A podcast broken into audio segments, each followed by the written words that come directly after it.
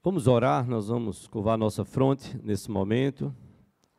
Vamos estar orando e iniciando o estudo de hoje. Pai, nós te, te, agradecemos e te louvamos, Senhor, pela bênção de podermos estar reunidos, pela vida e pela saúde que o Senhor tem dado a cada um de nós. E pedimos que ao estudarmos a tua palavra, a tua palavra traga alento, conforto, esperança, força e direção para os nossos corações e nestes tempos de tanta confusão, possamos compreender aquilo que tu revelas através da tua palavra. Te agradecemos por essa manhã e te louvamos no nome de Jesus e para a glória dele. Amém, Senhor. Amém.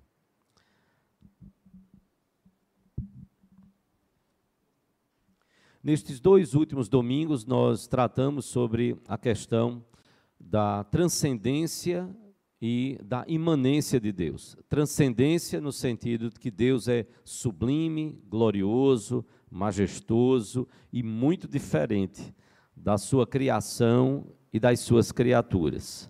Ao mesmo tempo, este Deus que é glorioso, majestoso, maravilhoso e diferente da sua criação, de tudo que ele criou e das suas criaturas, este mesmo Deus é o Deus que é também imanente que ele se relaciona, que ele está presente na sua criação e na sua, nas, nas criaturas, sem que ele venha se confundir com a criação e com a criatura, como dentre outras coisas a gente viu o panteísmo que diz não, tudo é Deus. Tudo veio de Deus, volta para Deus, tudo é Deus. A pedra é Deus, a flor é Deus, o animal é Deus, o ser humano são deuses. Não, nós não cremos desta forma conforme a palavra de Deus nos ensina. Mas hoje nós temos uma lição muito preciosa nesse contexto da soberania divina, é no sentido de afirmar que, e a lição nos traz isso, é que só quem salva é Deus, só Deus salva. Eu quero pedir para você abrir a palavra de Deus no livro de Atos dos Apóstolos, Atos, capítulo 4. Atos dos Apóstolos, capítulo 4, versículo 12. Atos 4, versículo 12.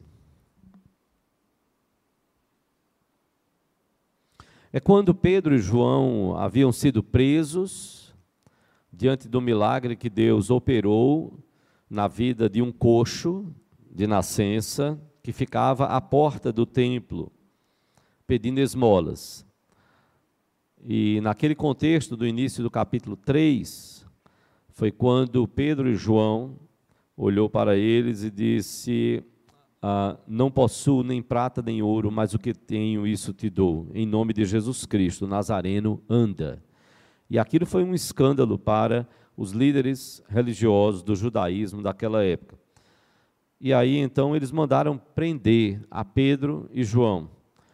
E quando eles foram levados diante do sinédrio, que eram as autoridades, as autoridades do judaísmo, foram ser ouvidos e julgados pelo sinédrio. Uh, Pedro faz uma declaração muito importante aqui no versículo 12. Inclusive, vou deixar um microfone livre aqui. Som.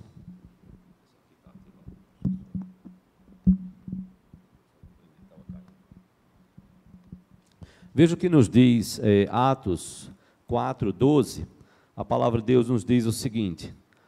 Pedro então diz, antes no versículo 11, ele disse: Este Jesus é pedra rejeitada por vós, os construtores, a qual se tornou a pedra angular, a pedra principal.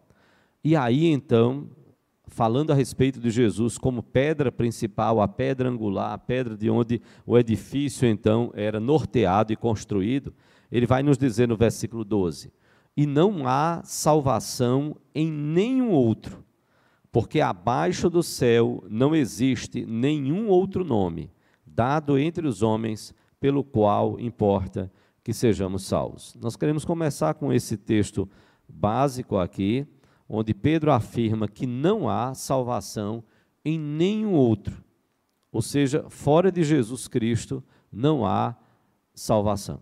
E Pedro então diz: Porque não existe nenhum outro nome dado entre os homens pelo qual importa que sejamos salvos. Não há salvação fora do Senhor Jesus Cristo. Agora, nesse aspecto aqui, é importante que nós vejamos o seguinte: inicialmente, queremos uh, colocar, primeiro, que nós temos visto a soberania de Deus no sentido da esfera da ação de Deus no universo, dirigindo, coordenando, governando toda a história conforme o plano que o próprio Deus traçou. E agora a gente vai começar a partir de hoje a tratar da obra de salvação operada por Deus. Então, esta soberania divina, essa predestinação, agora não mais no contexto bem amplo do universo, mas agora aplicando a questão da nossa salvação. Vamos tratar especificamente a partir de hoje a respeito desta soberania, desta predestinação direcionada ao aspecto da nossa salvação. Uma primeira afirmação que a lição faz, baseada na palavra de Deus, é que a salvação ela é uma escolha de Deus, ela é uma obra da Trindade. A salvação de nossas vidas é uma escolha de Deus como obra da Trindade. Eu vou pedir para a gente abrir lá em Efésios, capítulo 1. Efésios, capítulo 1, os versículos de 3 a 14. Nós vamos ter alguns versículos uh, desse texto que serão lidos. Efésios, capítulo 1. Eu vou fazer esta leitura inicialmente e depois eu vou pedir que alguns então possam ir lendo alguns versículos específicos. Efésios, capítulo 1 os versículos de 3 a 14. Acompanhe silenciosamente, por favor.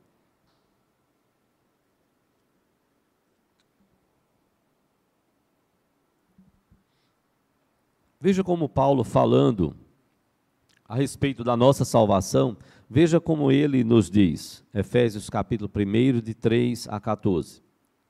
Bendito Deus e Pai de nosso Senhor Jesus Cristo, que nos tem abençoado com toda sorte de bênção espiritual, toda sorte de bênção espiritual, nas regiões celestiais em Cristo, assim como nos escolheu nele, em Cristo, antes da fundação do mundo, para sermos santos e irrepreensíveis perante ele.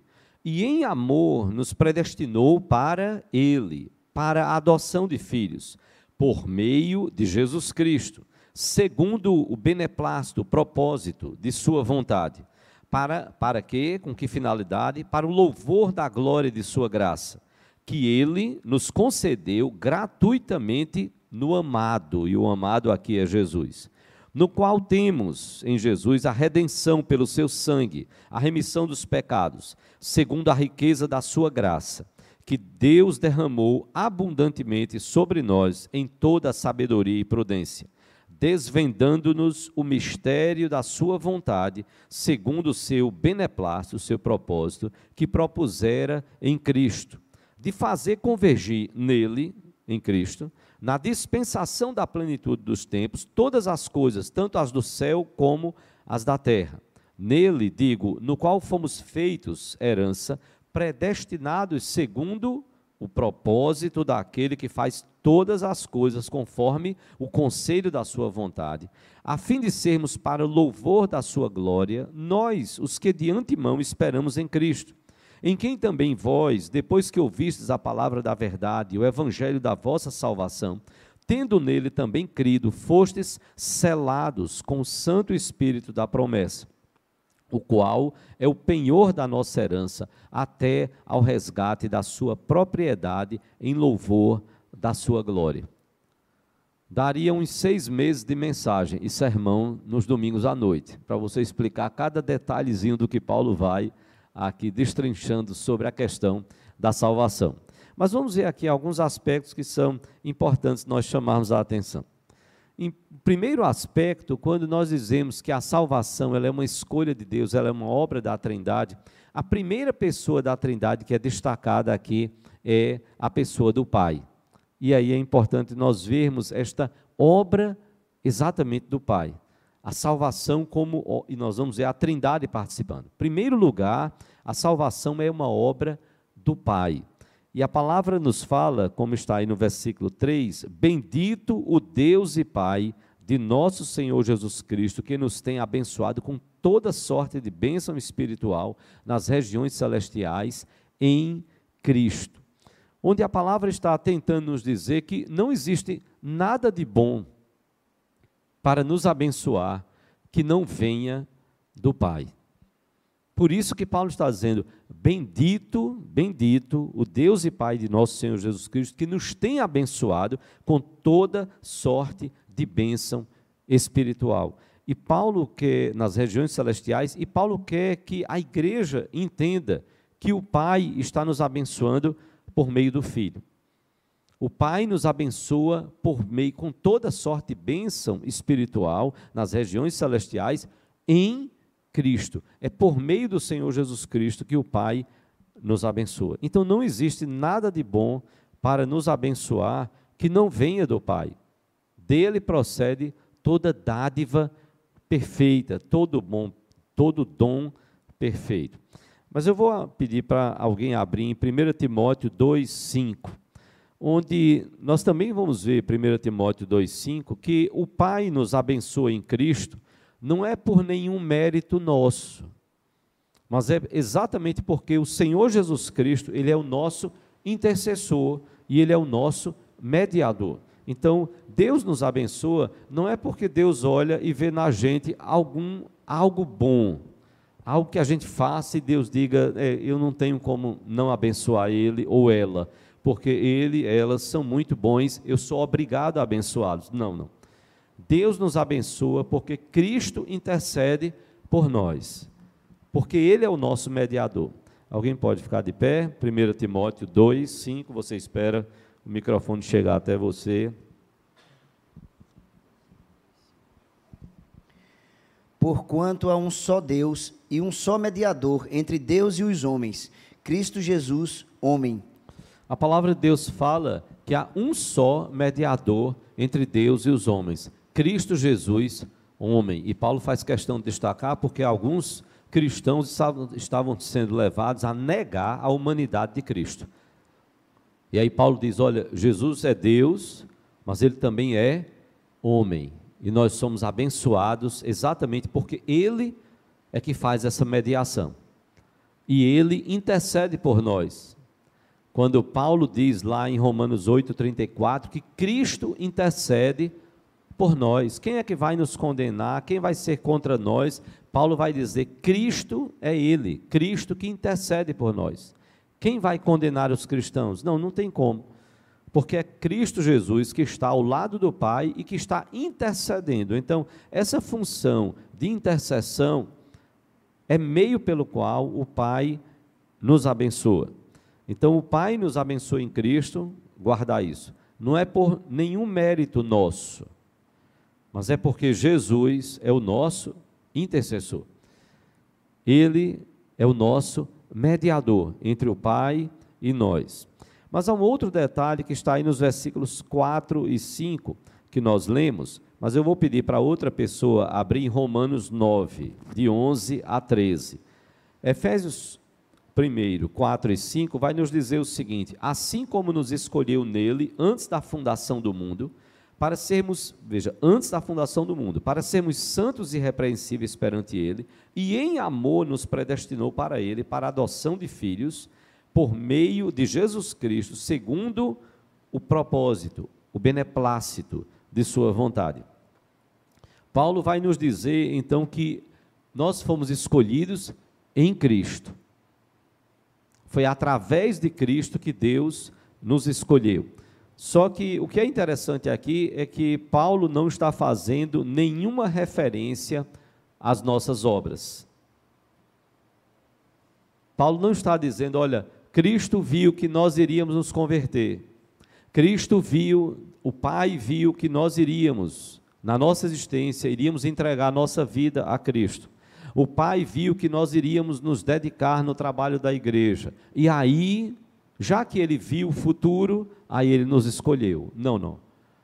A palavra está dizendo que ele nos escolheu antes da fundação do mundo. E a ideia que Paulo está querendo passar é justamente isso: que nós não existíamos, nós não tínhamos feito nada e nós fomos escolhidos. Deus então decide criar tudo, Deus decide então construir toda a história, e aí nessa história e nessa criação, ele nos escolhe. E aí, Romanos 9, de 11 a 13, Paulo vai dar uma explicação paralela a isso que ele está falando aqui em Efésios, que também vai focar nesse aspecto. Vou pedir para o microfone chegar lá, lá atrás, está lá atrás. Depois, depois Alexandre lê outro texto aqui. Bom dia, irmãos.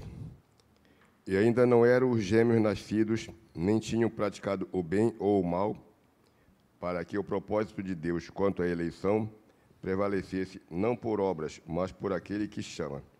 Já fora dito a ela: O mais velho será servo do mais moço, como está escrito: Amei Jacó, porém me aborreci de Esaú. Amém. Veja como a palavra nos coloca. E aí Paulo faz questão de destacar aí em Romanos 9, de 11 a 13, Paulo faz questão de destacar que não é pela ação do homem, não é por obra humana. E aí então ele vai dizer, Romanos certo, 9, de 11 a 13, ele vai dizer: "E ainda não eram os gêmeos nascidos". Paulo, para mostrar que não depende das obras, Paulo vai dizer: olha, os gêmeos não tinham nem nascido, que dirá ter feito alguma obra. Então, Paulo diz: e, ah, sim, e ainda não eram gêmeos nascidos, nem tinham praticado o bem ou o mal, para que o propósito de Deus quanto à eleição prevalecesse.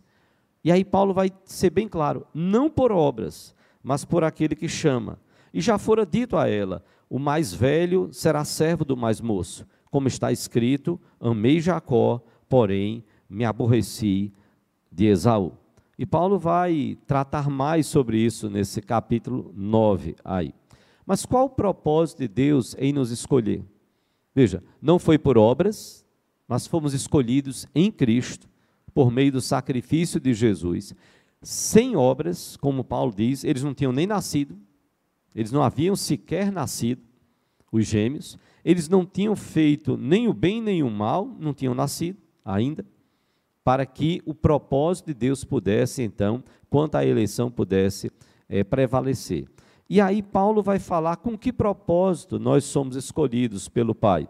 A palavra vai nos dizer, conforme nós lemos aqui no capítulo 1 de Efésios, é que nós fomos escolhidos para sermos santos irrepreensíveis. E com um propósito maior de que a nossa vida possa ser para o louvor da glória de Sua graça. E aqui é muito importante que a gente destaque, e se você observar o versículo 6, quando ele diz: Para o louvor da glória de Sua graça, que Ele nos concedeu gratuitamente no amado. É muito importante, como Paulo fala aqui, profundo e belo, porque ele está dizendo que não é nem por obras e não é inicialmente nem por amor a nós. Ah, há um risco muito grande se a gente não toma cuidado com o que a gente está cantando por aí, é, é que a ênfase vai no ser humano e não no amor de Deus. A ênfase vai no que o homem faz, e isso é religião religare. O que é que o homem faz em relação a Deus para atrair o favor de Deus e as religiões estão cheias disso. Mas veja, Deus está escolhendo para o louvor da sua glória. Para o louvor da glória da sua graça. Ou seja, ele foi misericordioso, ele foi gracioso, nós não merecíamos e ele então agiu. Então, quem tem que ser louvado e precisa ser louvado é ele. Quando eu digo que a gente tem que ter muito cuidado, não é porque nós não somos preciosos, é saber qual a origem da nossa preciosidade. Por que é que nós temos valor? Por que é que nós somos preciosos? Nós somos por causa daquilo que ele fez em nós, faz e fará. Por causa daquilo que ele é em nós, senão nós não teríamos o devido valor. Então, mais do que amor por nós, é nós entendermos que Deus fez tudo isso para que a graça dele, o favor dele que nós não merecemos, pudesse ser conhecido. Para que a graça dele seja louvada, como diz Paulo aqui, para o louvor da glória, para o louvor da glória de sua graça. A sua graça é gloriosa. E tudo que Deus faz e fez é para que a graça dele seja louvada, seja reconhecida. Como é gloriosa a graça dele. Como é grandioso o favor dele em nos abençoar e nos escolher. Então, em primeiro lugar, nós precisamos guardar isso. A nossa salvação é obra do Pai. É o Pai que age para o louvor da glória da sua graça. Mas, em segundo lugar, a, a, a, salvação como escolha de Deus, como obra da Trindade, ela é também uma obra do Filho. Se você observar o que nós lemos aqui, do final do versículo 5, quando Paulo então vai nos dizer, em, em Efésios capítulo 1, final do versículo 5, Paulo nos diz: por meio de Jesus Cristo, segundo o beneplácito de Sua vontade, segundo o propósito de Sua vontade, para o louvor da glória de Sua graça, que Ele nos concedeu gratuitamente no amado. Foi de graça. Foi concedida gratuitamente no amado. E aí Paulo quer chamar a nossa atenção que não foi simplesmente Deus conceder graça, mas Deus nos concedeu graça no amado. E que este amado é o Senhor Jesus Cristo, sobre quem Paulo está falando. Essa graça foi concedida gratuitamente, sem nada que nós pudéssemos trocar, e nos foi concedida gratuitamente, pela graça, favor e merecido, no amado através do Senhor Jesus Cristo. E é por meio dele, como obra do Filho, que nós temos, como diz Paulo aí no versículo 7, veja o que ele nos diz: este amado, no qual temos a redenção, pelo seu sangue, a remissão dos pecados, segundo, novamente Paulo vai dizer, a riqueza da sua graça. Está o tempo todo Paulo lembrando: é graça, é graça. É a glória da sua graça é a riqueza da sua graça, é o favor que nós não merecemos, que nós precisamos adorar a Deus por isso. Porque nos foi concedido gratuitamente no amado, e é nele que nós temos a redenção, a nossa salvação, é nele. Pelo seu sangue, pelo sangue do Senhor Jesus Cristo, temos a remissão dos nossos pecados, o perdão dos nossos pecados por causa do sacrifício do Senhor Jesus Cristo. Então, esta redenção pelo sangue, essa remissão dos pecados, é devido a essa riqueza da graça. Paulo está também querendo dizer: olha, não é pelo que nós fazemos, porque é isso que Paulo também vai depois destrinchar lá em Efésios, nós estamos em Efésios 1, Efésios 2, ele vai fortalecer isso. Não é por nossas obras, não, não. É por causa da obra de Deus, do Pai. É por causa da obra do Filho que se entregou para a nossa salvação. E aí então ele vai dar essa ênfase no capítulo 2, dos versículos de 8 a 10. Alexandre, que ia ler o outro texto, pode ler esse. É, Efésios 2, de 8 a 10.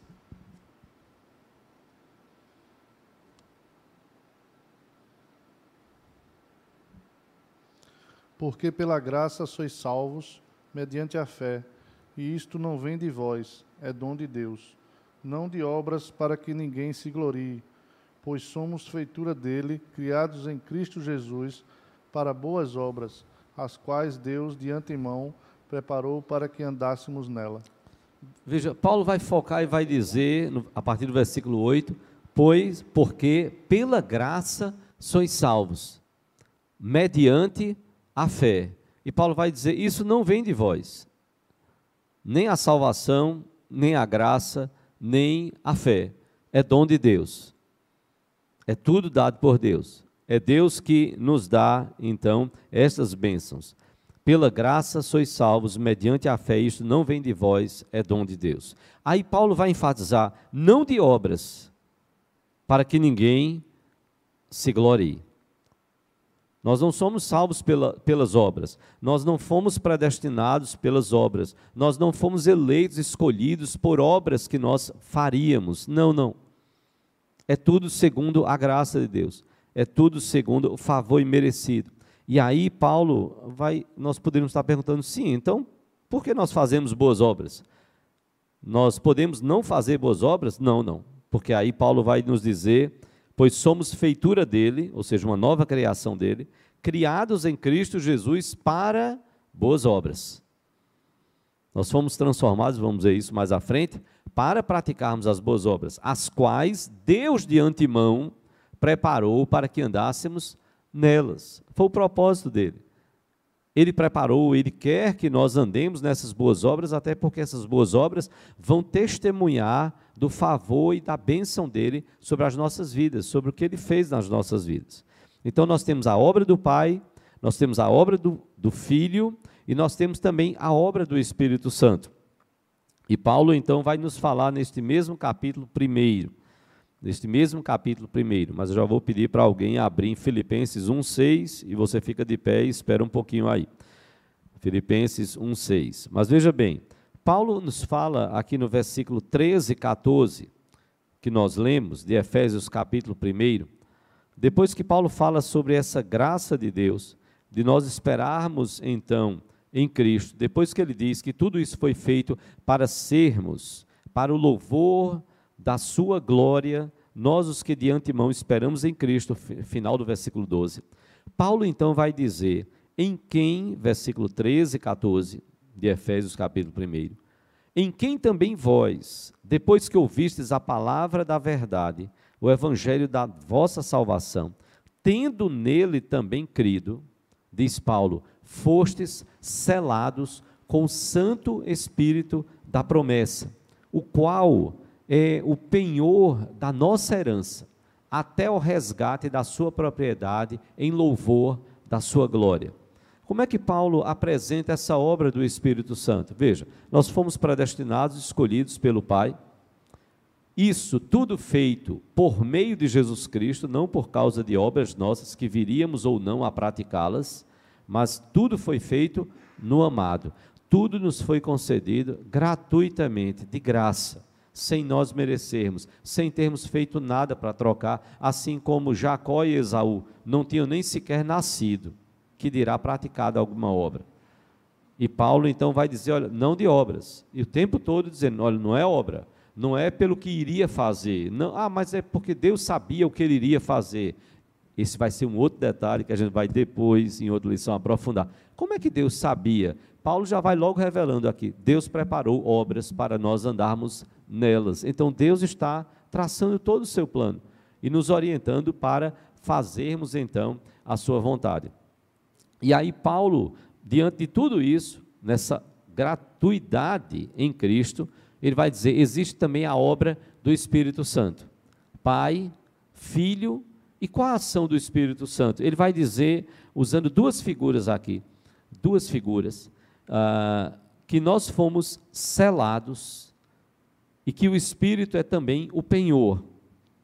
O selo aqui marcava a propriedade. Às vezes você vê, por exemplo, um, um animal que ele, é, ele tem aquela marca ali, que é colocada, às vezes, as iniciais do seu proprietário. E naquela época existia também isso e outras formas de você marcar uma propriedade e dizer: olha, isso aqui é meu, aqui está a minha marca, o meu selo. E o que Paulo está usando essa figura do selo é para dizer: o Espírito Santo, ele é o selo sobre as nossas vidas. Nós recebemos o Espírito de Deus quando cremos no Senhor Jesus Cristo, e ele, diz Paulo, nós fomos selados com o Espírito Santo da promessa. Selados com o Santo Espírito da promessa. Ele é o selo nas nossas vidas, e quando o selo era colocado, a ideia era essa, se for uma encomenda, ela precisa chegar ao lugar. Ela terá a garantia que vai chegar ao lugar. O selo está posto. Se era uma propriedade, se era algo de propriedade de alguém, o selo identificava e dizia: Isto aqui pertence a esta pessoa. E o que a palavra de Deus quer dizer, o que Paulo está querendo dizer, é que quando nós somos selados, quando cremos em Jesus, recebemos o Espírito de Deus, nós estamos sendo marcados com esse Espírito, para então ser dito, nós vamos ser entregues ao Pai. Nós vamos chegar lá na eternidade. Nós temos a garantia pelo Espírito, nós fomos marcados. Nós somos propriedade do Pai. Somos marcados. Não tem como. Nós não vamos nos perder. Todo aquele que crê no Senhor Jesus Cristo e crê porque foi eleito e tendo sido eleito, foi marcado. E aí a primeira figura que Paulo usa no versículo 13 é a figura do selo. Nós somos marcados como propriedade de Deus. A segunda figura que Paulo usa é a figura do penhor, que era a garantia. Algo que era dado como garantia. É o penhor. E aí Paulo então usa e diz: o espírito é o penhor. Não são as nossas obras. Não é algo que eu poderei vir a fazer. Não é algo que eu vou trocar com Deus e dizer assim: olha, eu estou lhe dando isso aqui em garantia de que eu vou viver segundo a sua vontade. Não, não. A nossa garantia é o Espírito. Assim como o selo era uma garantia de propriedade, também como o Espírito passa a ser a garantia que é dada pelo próprio Pai, de que nós seremos salvos, de que os eleitos de Deus, eles são de Deus e eles serão salvos por este Deus. E aí Filipenses 1:6 vai nos dizer algo sobre isso. Quem pode ler esse texto para a gente? Filipenses 1:6.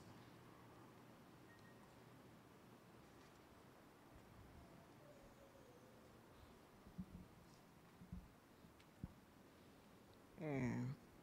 Bom dia, irmãos.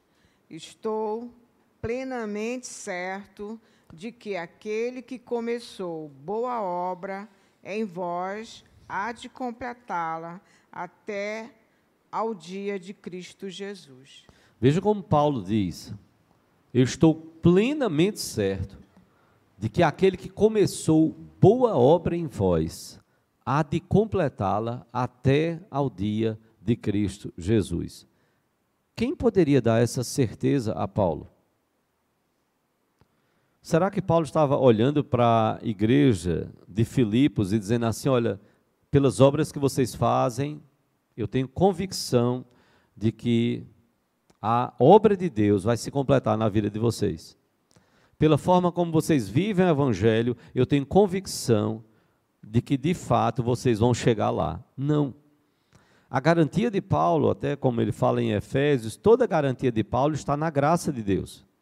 E essa graça que é concedida no amado, em Cristo, pelo poder do Espírito Santo. Então, Paulo sabia. Ah, as pessoas às vezes até entendem errado quando Paulo diz assim: eh, Pois tenho prazer nas fraquezas, porque na fraqueza o poder de Deus se aperfeiçoa. Paulo não está dizendo, eu tenho prazer em viver no pecado. Não. Ele está reconhecendo a limitação dele e dizendo: Olha, eu sou limitado, eu sou fraco. Eu tenho fraquezas? Tenho. Tenho pecado? Tenho. Mas o prazer não é o prazer de viver no pecado. O prazer é de dizer: eu não sou perfeito, eu não sou todo poderoso. Exatamente nessa minha limitação, na minha fraqueza, o poder de Deus se aperfeiçoa. Deus age com poder na minha vida. Eu não sou autossuficiente, eu preciso do poder de Deus na minha vida, por isso que eu tenho prazer de que este poder se aperfeiçoe nas minhas fraquezas, nas minhas limitações. Então veja, nós temos primeiro a salvação como uma escolha de Deus. O Pai decide nos eleger, nos predestinar. Ele faz isso por meio do amado, do Senhor Jesus Cristo. Nada em nós. Inicialmente, quando eu digo assim, inicialmente, não é porque eu não estou querendo dizer assim, exclusivamente Deus apenas amou o seu filho. Não, porque a Bíblia diz que ele nos amou, ele ama os seus eleitos, sim. Mas a escolha dele não foi baseada inicialmente no amor aos eleitos. Não, a escolha dele foi baseada no amor ao filho dele, ao amado, através de quem, gratuitamente, ele nos concedeu a salvação, a eleição, nos predestinou, e ele fez isso pela ação do Espírito Santo.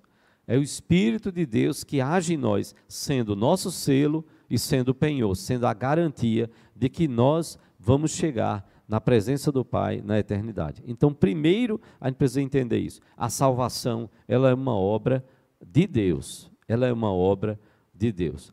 Ah, isso, eu diria que talvez para grande parte dos evangélicos, seja até um tanto pacífico, tranquilo. Mas é um problema quando você conversa com as pessoas, se você pega alguém fora que não tem o conhecimento da palavra, mas pelo menos crê na eternidade, você diz: olha, eh, como é que você imagina que você vai estar na eternidade, na presença de Deus? Primeiro, você já começa a ouvir a pessoa dizendo assim: olha, ele é que sabe. Quando chega lá, ele decide. Aí veja o raciocínio da pessoa ela diz: Olha, Deus vai colocar o que eu fiz de bom e de ruim na balança. Se pesar mais o que eu fiz de bom, aí eu vou viver para sempre com Ele. Está baseando em que isso? Nas obras, não na graça. Se pesar mais o que eu fiz de ruim, ah, então, aí pelo Espiritismo e por outras religiões, a transmigração de alma, a reencarnação e por aí vai. Ou seja, está tudo focado nas obras. Mas a palavra vai dizer: não, é graça. É graça de Deus. Ele nos escolhe, ele nos predestina segundo a sua graça, segundo o favor que nós não merecemos. E é para o louvor da glória da sua graça, para que a gente exalte mais e mais ao Senhor. Mas veja, não só a salvação como escolha de Deus, mas um segundo ponto importante é a relação entre regeneração e conversão. Regeneração e conversão. A, a, Bíblia vai nos dizer, no texto que nós lemos de, de Efésios, já lemos de outra vez, Efésios 2, de 1 a 3, Paulo diz: Ele vos deu vida, estando vós mortos nos vossos delitos e pecados. Nós estávamos mortos nos nossos delitos e pecados. Essa era a nossa condição nos quais andastes outrora, diz Paulo, segundo o curso deste mundo, segundo o príncipe da potestade do ar, do espírito que agora atua nos filhos da desobediência, entre os quais também todos nós, veja, Paulo não está olhando para o mundo dizendo, ah, eles, não, não, nós, Paulo está dizendo, entre os quais também todos nós andamos outrora, segundo as inclinações da nossa carne, fazendo a vontade da carne e dos pensamentos, e éramos, por natureza, filhos da ira, como também os demais. E aí Paulo vai nos dizer no versículo 4: Mas Deus, sendo rico em misericórdia, por causa do grande amor com que nos amou, e estando nós mortos em nossos delitos e pecados, nos deu vida juntamente com Cristo. Pela graça sois salvos. Paulo vai enfatizar novamente a graça. Nós estamos perdidos junto com os demais. Mas Deus vai agir e nos tirar daquele meio vai, por seu plano, por sua eleição, por sua predestinação, ele vai agir com graça sobre as nossas vidas. Mas veja, regeneração e conversão, nós precisamos compreender que esse aspecto, primeiro, nós precisamos lembrar que nós nascemos ímpios, mortos nos nossos delitos e pecados, mesmo nascendo no meio da igreja, mesmo como filhos de crentes. Nós nascemos pecadores. A graça de Deus, então, vai nos alcançar segundo o seu plano. Não é porque, ah, não, porque eu sou filho de um pastor, estou ah, garantido. Não, não é isso. Deus precisa, na sua eleição e predestinação, Ele precisa nos escolher. Só Deus é que pode trocar o nosso coração de pedra por um coração de carne. Eu vou pedir para alguém ler lá em Ezequiel, Ezequiel 36, 26. Ezequiel 36, 26. E aí a gente vai ver o profeta Ezequiel falando sobre isso. O próprio Deus usando o profeta para dizer que ele é quem troca esse coração de pedra por um coração de carne. Alguém pode ficar de pé e ler? Ezequiel 36, 26. Dar-vos-ei coração novo, e porei dentro de vós espírito novo. Tirarei de vós o coração de pedra, e vos darei coração de carne. Então a palavra está dizendo, é o próprio Deus dizendo: Dar-vos-ei coração novo, e porei dentro de vós um espírito novo. Eu tirarei de vocês o coração de pedra, e eu vou dar a vocês um coração de carne. Então, essa cirurgia, nenhum cardiologista, nenhum cirurgião cardio consegue fazer.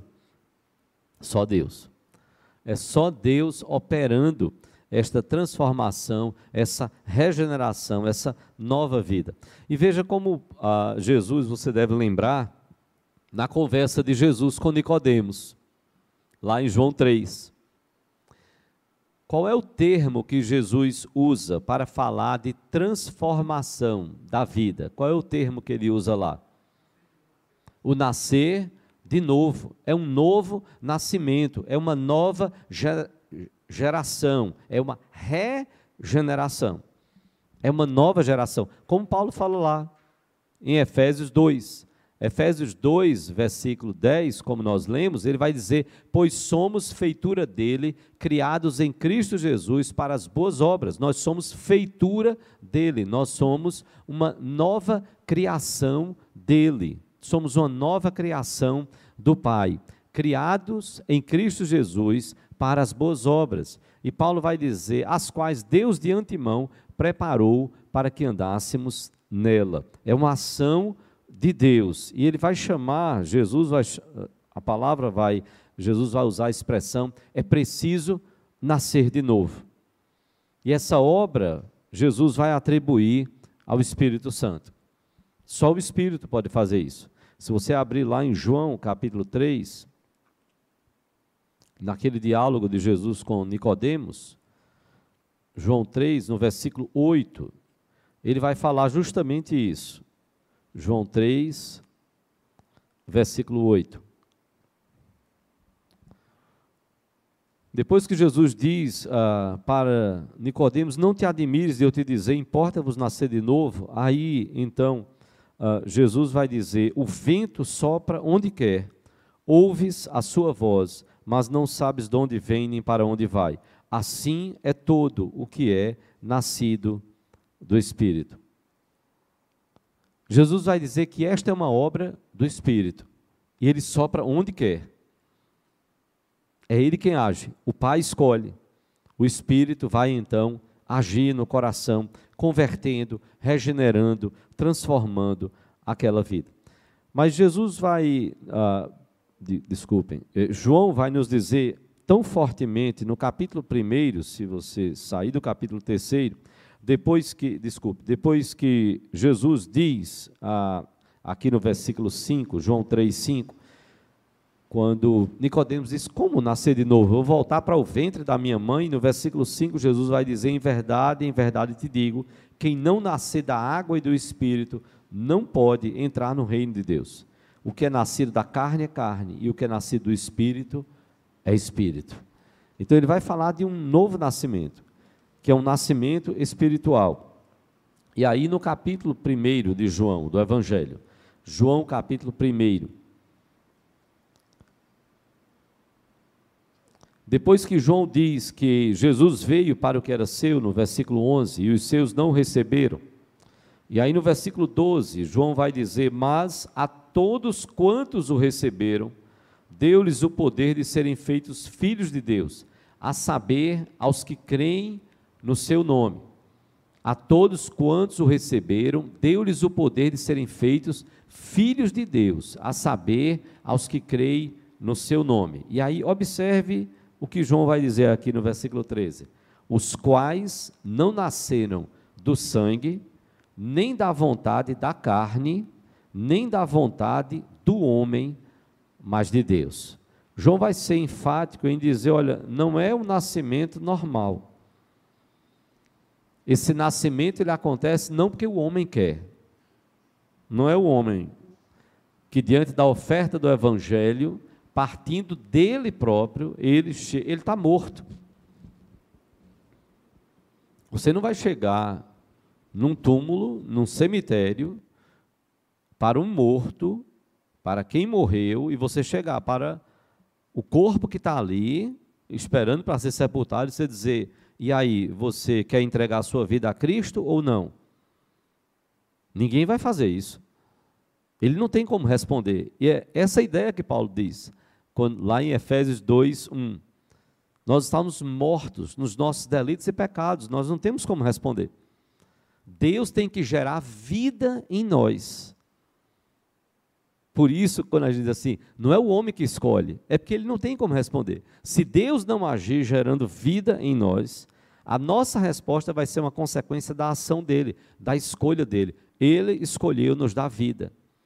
Ele nos deu em Cristo vida.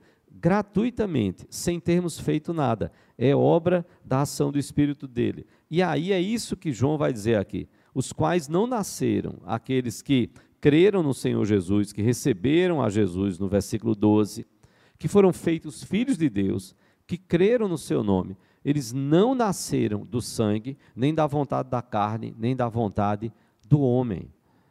João está enfatizando, isso é obra de Deus. Ele diz, mas de Deus, mas de Deus. É a ação de Deus no nosso coração, no coração eh, do homem, essa regeneração. E esta relação entre regeneração e eleição, segundo a vontade de Deus, é total e completa, no sentido de que Jesus não trabalha com possibilidades, com probabilidades, mas com a certeza da vontade e ação do Pai, e que ele enfatiza mais à frente. Por isso que eu vou pedir para alguém abrir em João 6, 37 e 44. E depois a mesma pessoa, a gente faz um comentário e depois a gente lê os versículos 64 e 65. João 6, 37. João 6, 37 e 44.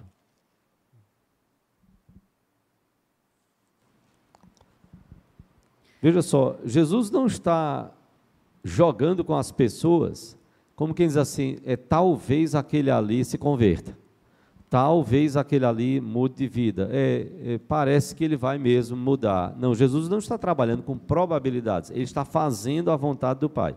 Vamos ver aí, João 6, 30, João 6, 37 e depois pula para o versículo 44. Todo aquele que o Pai me dá, esse virá a mim e o que vem a mim, de modo nenhum lançarei fora. Perceba aí o que Jesus diz: todo aquele que o Pai me dá. Então é o Pai que dá, é o Pai quem decide. Esse virá a mim, e o que vem a mim, de modo nenhum lançarei fora. O versículo 44. Ninguém pode vir a mim se o Pai que me enviou não o trouxer, e eu o ressuscitarei no último dia. Novamente, Jesus enfatiza que a decisão está no Pai. Ninguém pode vir a mim se o Pai que me enviou não o trouxer, e eu ressuscitarei no último dia. Vamos ver os dois últimos versículos, 64 e 65. Como Jesus enfatiza isso.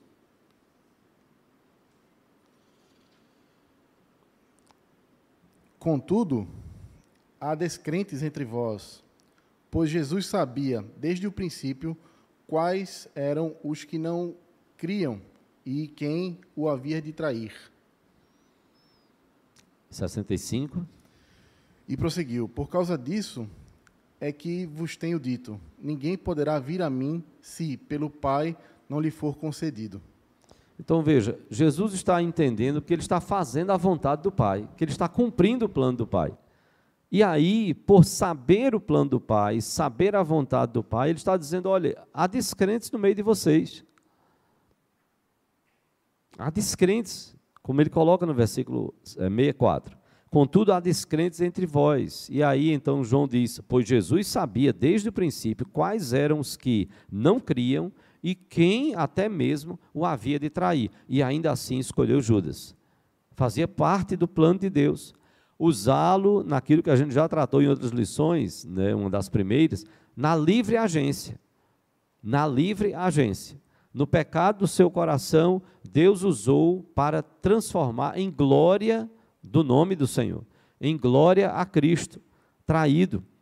E Jesus agiu na mais perfeita naturalidade e sinceridade. Jesus não chama Judas de amigo para aparecer, não. Ele faz isso com toda sinceridade e todo amor que ele mesmo ensinou. Então veja, a palavra vai mostrar que Jesus está cumprindo e entendendo: o Pai está me enviando. É o Pai quem me envia. É o Pai quem decide e me envia. E aí Jesus vai dizer: olha, se o Pai não me mandar essa pessoa, ele não tem como vir a mim, ele está morto. Diante de, de tudo que a palavra de Deus nos fala, como é que ele vem? Um morto ele não vai tomar decisão. Um morto ele não vai agir. Um morto ele não vai ele está morto. nos delitos e pecados, o pai tem que agir. Se o pai não agir, ele vai continuar morto nos seus delitos e pecados. Então, essa relação entre regeneração e eleição, ela é segundo a vontade de Deus, ela é total e completa. É Jesus quem age cumprindo a vontade do Pai. O Pai me envia e eu recebo, e eu não tenho como lançar fora nenhum destes que o Pai me envia. E aí, nessa relação entre regeneração e conversão, a conversão, a tomada de decisão da pessoa, e muitas vezes a gente vê, uh, às vezes alguém diz assim: Ah, pastor, mas fui eu que levantei a mão, fui eu que fui lá à frente, fui eu que procurei a pessoa lá na porta da igreja, entregando minha vida a Cristo, até que ele entenda que tudo aquilo que ele fez foi movido por uma decisão do Pai, gratuitamente no Filho, pela ação do Espírito. O Espírito de Deus movendo ele a qualquer que seja a decisão. E tudo isso são apenas manifestações externas daquilo que Deus está operando no nosso coração. Levantei a mão, fui à frente da igreja, do templo, uh, para uma, entregando minha vida a Cristo. Na porta da igreja, passou levantar a mão. Não fui lá à frente, mas cheguei na porta da igreja e disse: olha, eu quero entregar minha vida a Cristo. Toda essa ação foi planejada pelo Pai, sendo ela naturalmente verdadeira, sim, em Cristo e pela ação do Espírito Santo. Então, essa conversão, como ação externa, ela é uma evidência da regeneração que aconteceu no coração. Então essa conversão, ela é uma evidência externa da regeneração que aconteceu no coração. Eu vou pedir para alguém abrir lá em Lamentações 5, Lamentações 5, versículo 21. Lamentações 5, 21. Alguém pode ficar de pé e ler?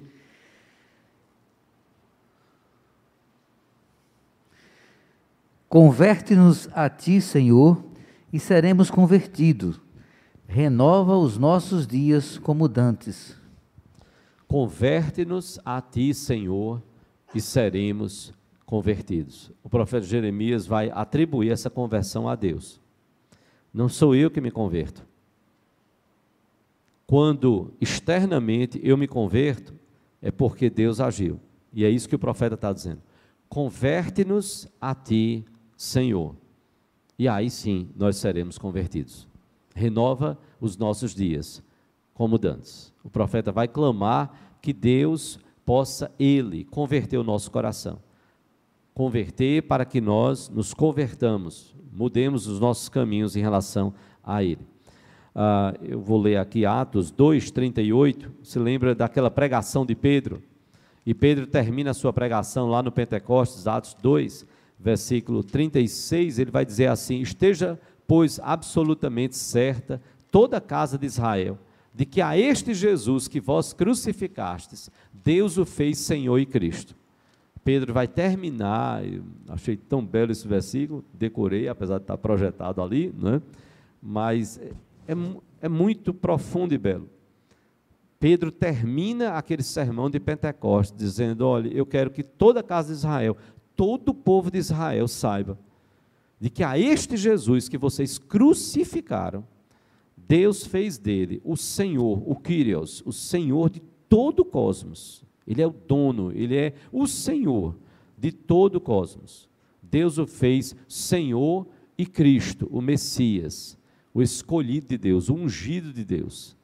Aí, diante dessa pregação e do que eles ouviram, a palavra então vai nos dizer no versículo 37: ouvindo eles estas coisas, compungiu-se-lhes o coração. E perguntaram a Pedro e aos demais apóstolos: Que faremos, irmãos? Que faremos? Se nós matamos o Cristo, se nós crucificamos o Cristo, o Senhor de todas as coisas. E aí no versículo 38, Pedro então vai responder: Arrependei-vos e cada um de vós seja batizado em nome de Jesus Cristo para a remissão dos vossos pecados e recebereis o dom do Espírito Santo. Pedro vai dizer: vocês precisam se arrepender. A palavra já diz que eles foram tocados por aquela palavra, e quem age nos convertendo é o Espírito de Deus. E aí Pedro então vai dizer a eles: arrependam-se, arrependei-vos, e cada um de vós seja batizado em nome de Jesus Cristo, para remissão dos vossos pecados, e recebereis o dom do Espírito Santo. Então, é ouvindo a palavra, sendo tocado pela palavra, o Pai, pela palavra em Cristo, pela ação do Espírito Santo, convertendo o nosso coração. Não é nossa capacidade. Então, essa regeneração e conversão continua sendo uma ação do Pai nas nossas vidas. Não esqueça esse detalhe de que nós estamos mortos. Estávamos. Sem Cristo, o homem está morto. Ele não tem como responder se Deus não gerar vida nele. E a vida é gerada em Cristo, pela operação do Espírito Santo, mudando, trazendo nova vida, regenerando, gerando novamente vida nos nossos corações por meio do Senhor Jesus Cristo. Dois pontos finais para a gente terminar. O primeiro, que é o terceiro ponto, é a predestinação e evangelização. Já ouviu alguém dizendo assim: olha, ah, se Deus predestina, se Ele vai salvar quem Ele quer mesmo, se a escolha é dele, então eu não preciso evangelizar. Ele não vai salvar mesmo? Para que eu vou evangelizar? Pra você ter ideia, fala-se que os luteranos, quando chegaram, principalmente aqui no Nordeste,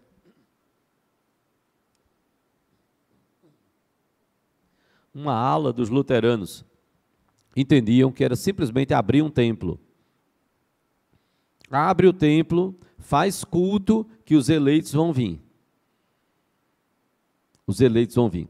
Eu lembrei de uma história do pastor Josafá, que uma senhora é, ouviu, viu esse pastor, pastor Josafá Vasconcelos, da Igreja da Bahia, de Salvador, ele já está bem idoso, e logo os primeiros anos de ministério, ah, eh, os primeiros anos de ministério, ele eh, estava no meio da rua e uma senhora disse: O senhor está bem? Ele disse: Estou bem. Disse, Eu vi o senhor assim tão estranho, por quê? Porque ele estava pelo meio da rua com as mãos para cima, pelo meio da rua ali, e orando, dizendo assim: Senhor, os eleitos, Senhor, manda para a tua igreja, e orando orando, orando, a mulher pensou que ele estava doido, com as mãos, ele com as mãos para cima pelo meio da rua, tudo. Veja, mas ele não era luterano, não, presbiteriano. Os luteranos, uma ala, alguns luteranos acharam que era simplesmente construir um templo, fazer cultos, que aí os eleitos iriam vir. Não, mas nós somos chamados a pregar o Evangelho. Quem mais falou na Bíblia sobre predestinação, sobre eleição, sobre soberania divina, é considerado pelos estudiosos um dos maiores pastores, missionários e pregadores do Evangelho. Isso é muito importante. Quem você acha que foi? Ou já está revelado ali? A, a dica já está ali. Foi quem mais falou sobre predestinação, sobre soberania divina, sobre plano de Deus. Foi Paulo. Se você pega o Novo Testamento, ele é quem mais fala. Pedro chega até a dizer em uma de suas epístolas, ele fala que o irmão Paulo trata de assuntos difíceis de compreender. Pedro diz lá, se não me falha a memória, na, na segunda epístola de Pedro. Ele diz: olha, que os, os que estão neste mundo estão deturpando aquilo que o irmão Paulo fala. Paulo fala de assuntos difíceis de compreender. E presume-se, entende-se, os estudiosos entendem, que Pedro estaria fazendo referência exatamente à soberania divina, à predestinação. Ninguém falou mais sobre esse assunto no Novo Testamento, além do Senhor Jesus Cristo, ninguém falou mais do que Paulo. Mas é impressionante como Paulo, ele é forte no aspecto de que a igreja precisa pregar o evangelho, compartilhar o evangelho, falar do Evangelho para as pessoas. Use aniversários, use encontros da família, aproveite oportunidades, sepultamentos, casamento, tudo para falar do amor de Jesus. E aí você tem, por exemplo, Romanos capítulo 9, nós não vamos ler todo um capítulo que Paulo está falando profundamente sobre predestinação. Nós já lemos ali Romanos 9, de 11 a 13, quando num num relampejo, né, tão rapidamente, Paulo vai e fala sobre os gêmeos. Mas ele trata no capítulo 9 sobre predestinação, sobre eleição, sobre a soberania, sobre a soberania divina, no capítulo 9 de Romanos. E no capítulo 10, Paulo vai justamente falar sobre o modo designado por Deus para alcançar os eleitos, para trazer os eleitos à fé. E esse modo não é nada menos do que a pregação do Evangelho. Se você abrir Romanos 10, 17, veja o que está lá. Romanos capítulo 10, versículo 17. Depois que ele fala tanto, no capítulo 9, sobre predestinação, em outros textos, Paulo então vai dizer no versículo 16: Mas nem todos obedeceram ao evangelho, pois Isaías diz como está lá em Isaías 53, 1. Senhor, quem acreditou na nossa pregação? E aí Paulo diz no versículo 17: E assim a fé vem pela pregação, e a pregação pela palavra de Cristo. Paulo, ele não está dizendo que a fé é capacidade do homem, tá? não, não, ele está dizendo o seguinte: a fé vem pela pregação. O, o meio pelo qual, como diz Paulo lá em Efésios 2, pela graça sois salvos, mediante a, a fé. E isto não vem de vós, é dom de Deus. É Deus quem nos concede a salvação, é Deus que nos concede a graça, é Deus que nos dá a fé para que nós creiamos. E aí Paulo vai dizer: olha, essa fé, ela vem operada por Deus pela pregação. Nós temos que pregar o Evangelho. Nós temos que falar do Evangelho para as pessoas. E a pregação não é uma qualquer, e a pregação pela palavra de Cristo. É a pregação da palavra de Cristo. Muita gente sabe que Deus existe. Então não é parar aí, simplesmente falar: olha, Deus existe, Deus existe, Deus existe. Quando você morrer, tem uma eternidade. Até aqui eu não anunciei o Evangelho. Agora, quando eu começo a dizer que, olha, nós somos pecadores, se nós partimos daqui sem Cristo, nós estamos perdidos, nós não temos outro nome pelo qual importa que sejamos salvos, senão através de Cristo. E que ele operou isso entregando a vida dele na cruz. E que você precisa entregar a sua vida a Cristo. Você precisa entregar a sua vida a Cristo. Agora, aí vem o que eu e você nós não podemos fazer. Converter o coração. Nós falamos, proclamamos, pregamos, agora converter é uma ação do Espírito Santo. Lembro de uma história de um fazendeiro, ele trouxe um pregador pagou passagem, hospedagem, tudo. Fez uma reunião enorme na fazenda dele, com todos os funcionários, tudo. E aí o pregador anunciou o evangelho, pregou, teve o culto, tudo tal. No final, o pregador disse: Alguém gostaria de entregar a sua vida a Cristo? Ninguém. Disse, Ninguém, alguém aqui gostaria de levantar um de suas mãos entregando nada. Veja, e apelo a gente não faz apelo apelativo, tá certo? Depois a gente esclarece. E aí nada. Aí o fazendeiro chegou e disse: Pastor, só um minuto. Aí diz a história que o fazendeiro chegou, pegou as armas dele, os revólveres, colocou em cima da mesa, onde o pregador estava, e fez: Gente, eu vou pedir que o pregador faça de novo o apelo. Aí é um apelo apelativo. Você não precisa disso. Às vezes até sem apelo, segundo a vontade de Deus. Você pode nem fazer apelo nenhum, pregou o evangelho, absolviu. O apelo, muitas vezes, é só para a gente visualizar. Alguém está entregando sua vida a Cristo, alguém deseja entregar? Ok. E encerrou ali? Não, pode ser na porta da igreja, pode ser durante a semana. A pessoa ligar e dizer: Olha, eu vi a palavra, eu vi aquela mensagem, eu gostaria de entregar minha vida a Cristo. Eu preciso seguir a Cristo, eu preciso de Jesus na minha vida. Às vezes a pessoa nem tem tantas expressões mais corriqueiras nossas. Eu, as pessoas dizem, eu preciso dar um rumo na minha vida. Aproveite isso para levar o evangelho, para esclarecer. Eu preciso de Deus na minha vida. Ó, oh, está chegando. Então esclareça o que é Deus. É Deus uma pedra? É Deus qualquer estátua? Tá, não, não, nada disso. Escla aproveite esse momento para pregar o evangelho. E é isso que Paulo diz. A fé vem pela pregação e a pregação pela palavra de Cristo. Então, o meio pelo qual Deus designou é a proclamação do Evangelho. O Deus que determinou os fins, determinou também os meios. Ele quer salvar, ele vai salvar, mas ele determinou que nós temos que pregar o Evangelho. E ele vai mover o nosso coração. Quando a igreja não quis pregar o Evangelho, ficou lá em Jerusalém, Deus permitiu que viesse uma perseguição aos cristãos. E esses cristãos que estavam muito confortáveis lá em Jerusalém foram espalhados. E por onde eles foram, diz a palavra, eles foram pregando o Evangelho. Deus vai fazer a sua vontade em nós, esperamos que não seja pela dor. A nossa garantia é que a salvação pertence ao Senhor. Você lembra de Jonas? Eu vou pedir para alguém uh, ler Jonas, capítulo 2, versículo 9, e depois Jonas, capítulo 4, versículo 2. Jonas 2, 9 e Jonas 4, 2. Veja bem, a garantia que nós temos é que a salvação pertence ao Senhor. E como a palavra de Deus nos diz lá em Isaías 55, 11, a palavra dele não volta vazia.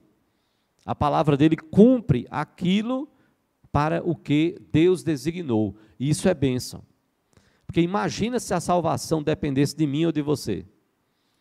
De acordo com as nossas obras, de acordo com as nossas decisões. E infelizmente o arminianismo termina caindo nisso. Porque ele diz: não, você pode rejeitar a salvação. Você pode rejeitar, a, a graça irresistível, você pode não querer, uh, não, não, depende de você, você tem que tomar a decisão, e aí veja o problema. Aí, a pessoa chegou, entregou a vida dela a Cristo. Ela diz: Olha, eu, eu quero, eu quero seguir a Jesus, eu vou viver para Jesus, ok. Aí depois diz: Não, não, não quero mais não, quero mais não, quero mais isso não. Aí depois lá na frente, ah, eu quero, eu quero. E Deus fica, tome a salvação, me dê a salvação de volta, tome a salvação, me dê a salvação de volta. Não, Deus não age dessa forma. Ele decide salvar e ele salva, ele age nas nossas vidas. Né? Vamos ver Jonas 2, 9 e depois Jonas 4, 2. Primeiro, Jonas 2, 9.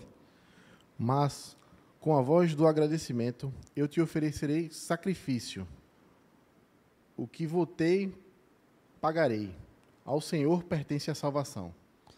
Jonas vai admitir, crer e afirmar: ao Senhor pertence a salvação. Não é competência nossa, não é poder nosso. Jonas vai admitir. Ao Senhor pertence a salvação. E aí, veja bem, se dependesse do homem, olha o que Jonas, o que Deus falando com Jonas, olha o que é colocado lá em Jonas 4, versículo 2. E orou ao Senhor e disse: Ah, Senhor, não foi isso que eu disse, estando ainda na minha terra? Por isso me adiantei fugindo para Tarsis, pois sabia que és Deus clemente e misericordioso e tardio em irar-se, e grande em benignidade, e que te arrependes do mal. Veja bem como a palavra coloca, e a gente vai ter uma lição específica sobre a questão do mal, uh, e numa linguagem que, para a, no, a nossa compreensão humana, como se Deus se arrependesse, uh, te arrependes do mal. Mas vai ter uma lição específica sobre essa questão do mal. Mas veja como Jonas coloca: ele ora ao Senhor e diz: Ah, Senhor, não foi isso que eu disse, estando eu ainda na minha terra. Por isso eu me adiantei, fugindo para Tarsis. Jonas admite: Olha, eu fugi para Tarsis, porque eu sabia que o Senhor é Deus clemente, misericordioso, tardio em irar-se e grande em benignidade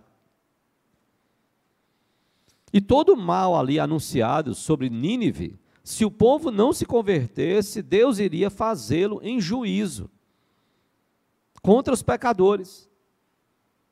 Olha que o rei de Nínive mandou todo mundo jejum, até animal fez jejum. Ninguém come nada. E a expectativa dele, quem sabe esse Deus de Israel não vai ser misericordioso conosco e não vai nos punir. E era esse o medo de, de, de Jonas. Os assírios, ah, ao qual o povo de Nínive estava ligado, os assírios eram tão maldosos, para você ter ideia, a maldade era tão grande. Há registro na história de que quando eles pegavam um rei inimigo, eles colocavam dentro de um tonel para descer ladeira abaixo achou ruim, o tonel cheio de prego para dentro. Terrível. Os assírios eram conhecidos pela profunda maldade. O que é que Jonas mais queria? O juízo de Deus. Ele disse, eu quero é que esse povo se acabe. Eu vou lá pregar nada? Não, não quero que eles se convertam, não. Porque se Deus converter o coração desse povo, eu já sei o que vai acontecer. Porque Jonas tinha experiência no povo de Israel. Quando esse povo escolhido, e nem todo israelita era escolhido por Deus, Deus agia com misericórdia, porque o próprio Deus havia determinado. Se o meu povo, que se chama pelo meu nome, se humilhar, se converter dos seus maus caminhos, então eu ouvirei dos céus. Eu vou sarar a terra, o coração deles, o povo deles. Jonas reconhece isso. Eu sei, eu sabia, Senhor, que tu és Deus clemente, misericordioso, tardio em irasse e grande em benignidade. Então imagina, se a salvação dependesse do homem, como nós estaríamos.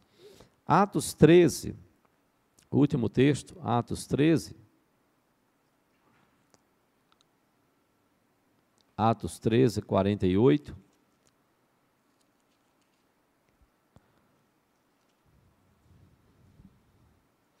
Nos diz a palavra, Atos 13, 48. Os gentios, ouvindo isto, regozijavam-se e glorificavam a palavra do Senhor, e creram todos os que haviam sido destinados para a vida eterna. Eles creram. E creram todos aqueles que haviam sido destinados para a vida eterna. Este sido destinados está na voz passiva. Eles foram destinados para a vida eterna, segundo o plano de Deus. Não está na voz ativa. Eles não se destinaram à vida eterna. Eles não escolheram a partir deles. Não, eles foram escolhidos. Eles foram destinados por Deus para a vida eterna. Então, Deus é o agente da nossa salvação. Deus é o agente da nossa salvação. Que conclusões, e aí a gente poder abrir para algumas dúvidas que tenham ficado, que conclusões nós precisamos tirar e aplicar às nossas vidas? A primeira é que a nossa vida passa a ter riqueza e significado quando nós vemos a nossa salvação como obra da Trindade. Partiu dele, não de nós. Então a nossa vida passa a ter riqueza e significado. Nós passamos a ter valor pelo valor dado por Deus. Ele nos amou, ele entregou o seu filho, ele nos escolheu, ele nos predestinou, ele nos elegeu. A ação dele, e nós precisamos então reconhecer essa grandeza dele, aí sim a nossa vida passa a ter riqueza e significado pela obra da Trindade na nossa vida. Segunda conclusão e aplicação é que a regeneração e conversão ela deve, elas devem nos levar a uma nova vida em Cristo Jesus, pela transformação operada pelo Espírito Santo. Então, esta regeneração e conversão não é para nos fazer mergulhar no pecado. Ah, não, eu vou ser salvo de qualquer jeito. De qualquer jeito, não. Lembra de Efésios, capítulo 1? Nós fomos salvos para sermos santos e irrepreensíveis. Então, se nós não vivemos assim, pode esperar, Deus vai pesar a sua mão. E a palavra de Deus fala sobre isso. Deus vai pesar a sua mão sobre o seu povo. Pedro fala lá que o juízo começa pela casa de Deus. Então Pedro diz: cuidado, não brinque não. Deus não nos escolheu, não nos predestinou, não nos elegeu para ser feito de trouxa, não. Não, não. Ele nos escolheu para sermos santos e irrepreensíveis. E foi em amor que ele nos predestinou em Cristo. Então, essa regeneração e conversão precisa nos levar a uma vida, a uma nova vida em Cristo. E essa vida transformada a cada dia pelo Espírito Santo, pela ação do Espírito Santo nas nossas vidas. Nós sabemos que vamos errar. Até a vinda de Cristo. Vai acontecer. O problema é viver no erro. O problema é viver no pecado. O problema é achar que é normal pecar quando deveria achar normal se santificar. Aí sim.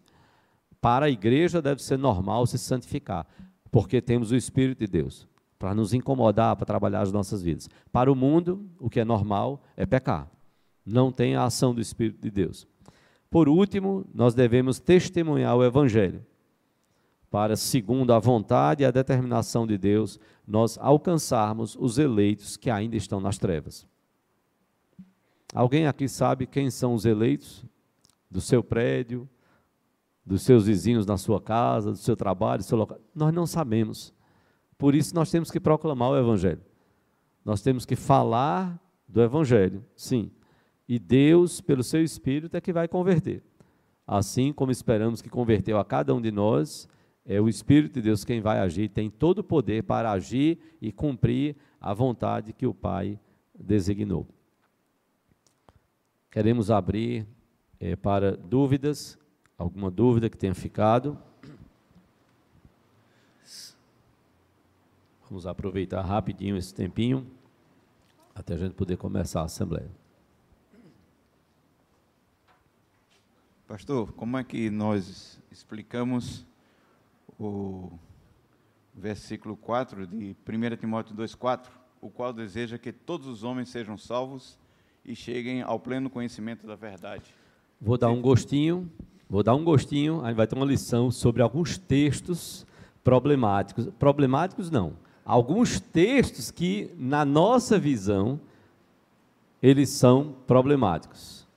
Não é? Eles são problemáticos. Esse aí é um deles. Para dar um gostinho. Se Deus deseja que todos os homens sejam salvos, e eles não são, só para dar um gostinho. Ou Deus não tem todo o poder, ou Deus não ama o suficiente. Porque veja bem, se eu posso, veja, do ponto de vista humano aqui, né, pegando bem o humano. Eu vejo uma pessoa que ela vai cair no abismo. Se eu posso ajudar ela a não cair, o que, é que você acha que eu vou fazer? Eu sou pecador, viu? O que, é que você acha que eu vou fazer? Eu estou vendo a pessoa ali, prestes a cair no abismo. O que, é que você acha? Eu vou? Evitar. Hã? Evitar. Ah, sim, ainda bem. Eu pensei que vocês ficaram. Acho, não, acho, acho que o pastor chegaria lá e fazer, vai, cai. Não é para cair mesmo, caiu. Não, problema teu. É tu que está aí, está querendo ir no abismo, então termina. Tem até uma figurinha, né, para zap aí, que é um dando uma, uma Ainda bem que você acredita. Eu, lógico, é, eu iria rapaz, sabe, não, ou talvez nem gritar, chegasse pertinho, opa, abraça e tira, você ia cair rapaz, no abismo. Isso porque eu posso. Se eu tenho possibilidade de evitar, eu vou evitar que ele caia. Certo? E se eu amo aquela pessoa, eu vou evitar que ela caia. Então, se eu pego esse texto e digo, olha, Deus quer que todos os homens sejam salvos a gente poderá cair no erro, poderá cair no erro da interpretação de que Deus quer salvar a todos. E tem quem pense assim, no universalismo. Não, no final das contas, Deus vai salvar todo mundo. Não, não é isso que a Bíblia nos diz. Aí então alguém diz: não, aí é Deus não salva porque a pessoa não quer. Volta novamente àquela questão do poder. Oi, a pessoa não quer. Eu tenho poder? Tenho. Eu sei das consequências dela não ser salva? Sei. Se eu tenho poder e ela não quer, eu tenho poder para mudar o desejo dela para o bem dela. Aplique agora isso ao seu filho. Você tem possibilidade de mudar algo em relação ao seu filho, mas seu filho quer algo errado. Aí você deixa o seu filho se arrebentar não. Aí você faz, não, peraí, parou. Tem limite as coisas. Né? Principalmente se ele ainda não casou. E olha que, ainda tendo casado, você, por, por amor, você ainda tenta interferir ali. Ou você não tem experiência suficiente, você não passou pelo que eu passei, eu estou preocupado com você, e o que eu puder fazer para evitar que você se arrebente aí, eu vou fazer, porque eu amo você duas coisas. Eu tenho poder, entre aspas, né, poder para evitar, aí se eu tiver o poder para evitar, e eu tenho amor. Então eu não posso simplesmente me. Uh, e aí alguns dizem: ah, não, Deus não salva a todos porque tem alguns que não querem. A verdade é: ninguém quer. Lembra do morto? Todos estão mortos. Ninguém quer. Se eu me basear para dizer: não, não, ele não salva, ele deixa que a pessoa decida. Como a pessoa vai decidir se ela está morta? ela está morta nos delitos e pecados. O morto não tem vontade, o morto não tem ação, o morto não tem decisão. Não tem. Se ele não agir, não muda. Então, a gente vai voltar ainda a esse texto para a gente aprofundar. Obrigado, viu? Ali está no meinho. Pastor. Providencial. Vamos lá. Vários porquês habitam o nosso coração. Quando gente, desde, a gente, desde que a gente é criança, que a gente vive nesse meio evangélico, a gente é jovem, e a gente discutia muito acerca da predestinação. E aí eu, eu um porquê, só um porquêzinho eu queria lhe passar. Por que, é que Deus perderia seu tempo sabendo que eu não iria, não, não sou um escolhido, de Ana Maria vir pregar o evangelho para mim? Ora, ele já sabe que eu não sou um escolhido. Ele não, não, não, me escolheu. É decisão dele não me escolher. Mas por que é que ele vai perder, fazer Ana Maria perder tempo para falar do Evangelho para mim? A mensagem do Evangelho ela é muito ampla. Ela não é só o aspectozinho da salvação, não. Então, o mundo está sabendo, o mundo passa a saber e será cobrado. Cobrado no cobrado, o, o mundo, no dia do juízo, o mundo vai ouvir. Você lembra daquela pregação? Você lembra aquilo que você ouviu? você agora está sabendo, agora, claramente, porque você está sendo condenado por causa do seu pecado. O pecado nos condena a todos, a todos. Como Paulo diz, nós andávamos, nós éramos filhos da ira. Para Deus não é perda de tempo, não. Deus não está perdendo tempo. Porque aí imagina, a igreja está num culto, aí vai ter pregação. Aí Deus diz: ih, rapaz, espera aí, tem umas 15 pessoas aí que eu não escolhi elas. Então não vai ter pregação, só vai ter louvor mesmo, porque eu vou vai perder tempo pregando para pessoas que não estão eleitas, que não foram eleitas. Então só a gente entender isso. Para Deus não. E se ele mandou, ah, não tem o que fazer. Se ele mandou e ainda outro detalhe profundíssimo.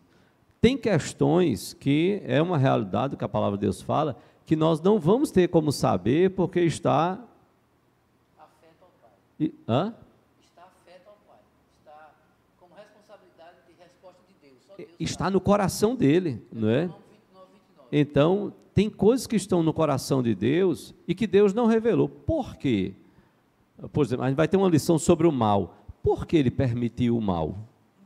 Por que ele deixou o mal acontecer e alguns e ele não poderia ter evitado? Poderia. E por que ele não evitou? Há algumas questões, veja, o homem tenta chegar a algumas respostas e a gente termina esbarrando nos final, em alguns finalmente que vão além da nossa capacidade, por uma questão básica.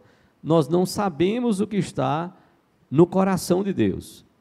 O que ele revelou, sabemos. Vamos tentar interpretar, compreender o que ele não revelou, aí pronto, aí chegou naquele nosso limite, que o próprio Deus, através da sua palavra, vai dizer, olha, quem és tu para discutires comigo? Com o próprio Deus. Então chega naquele limite que o homem já não consegue, bom, dali ele não consegue passar, porque ele não sabe qual foi a, a agora, não esqueça o seguinte, não saber detalhes de motivação é uma coisa, o que eu não posso é dizer, não, Deus agiu pelo mal. Não. Eu, eu posso até ser tentado a achar que foi ruim a ação de Deus ou que parece que Deus aqui errou. Não, não, Deus não errou. Ele é santíssimo, puríssimo, boníssimo, benigno em todas as coisas. E aí a gente não consegue compreender todas as coisas, né? Vão me permitir o seguinte: a gente vai precisar interromper por conta da assembleia. E veja, a, veja algum início de dúvidas que a gente vai começar a ter mais algumas. Eu vou pedir que você, mais algumas boas dúvidas, para nos fazer pensar a nossa fé. Não é, não é simplesmente crer na predestinação e não consigo explicar nada dela. Não é? Eu lembro de duas senhoras, rapidinho, que estavam no Colégio Agnes, eu estava chegando na época para pegar as meninas, agoniado, porque aquele dia estava terrível de compromisso. Não dava para parar ali uma hora para explicar a doutrina. Aí eu escutei uma mulher chegar para outra e dizer assim: olha, eu creio tanto na predestinação que se meu filho for para o inferno, Jesus vai lá tirar ele de lá. Vai não, vai não. Se ele foi para o inferno, é que ele não foi predestinado para a vida eterna. Então não vai, não. Você está entendendo errado a predestinação. Cuidado, cuidado. Né? Então a gente vai, eu quero pedir que você vá lendo as lições, isso também vai nos ajudando. Né? A buscarmos aprofundar e até termos algumas respostas. Né? E vamos seguindo aí. A cada lição, algumas dúvidas vão surgindo, a gente vai tentando, à luz da palavra, né, compreender a, aquilo que Deus quer das nossas vidas. Vamos ver esse termo aí, todos. Está repetido em alguns lugares na Bíblia. O que, o que é esse termo todos? O mundo. Deus amou o mundo. O que é esse termo mundo? E algumas outras questões não é que a gente vai então buscar compreender à luz do ensinamento total. A gente não pode só pegar um versículo, mas compreender o que a palavra de Deus fala em vários lugares, não é? Que Deus abençoe. Voltaremos assim, se Deus nos permitir, no próximo domingo. Por favor, estude a próxima lição, é, que aí vai tratar sobre quem Deus salva. Hoje, só Deus salva. Próximo domingo, quem Deus salva.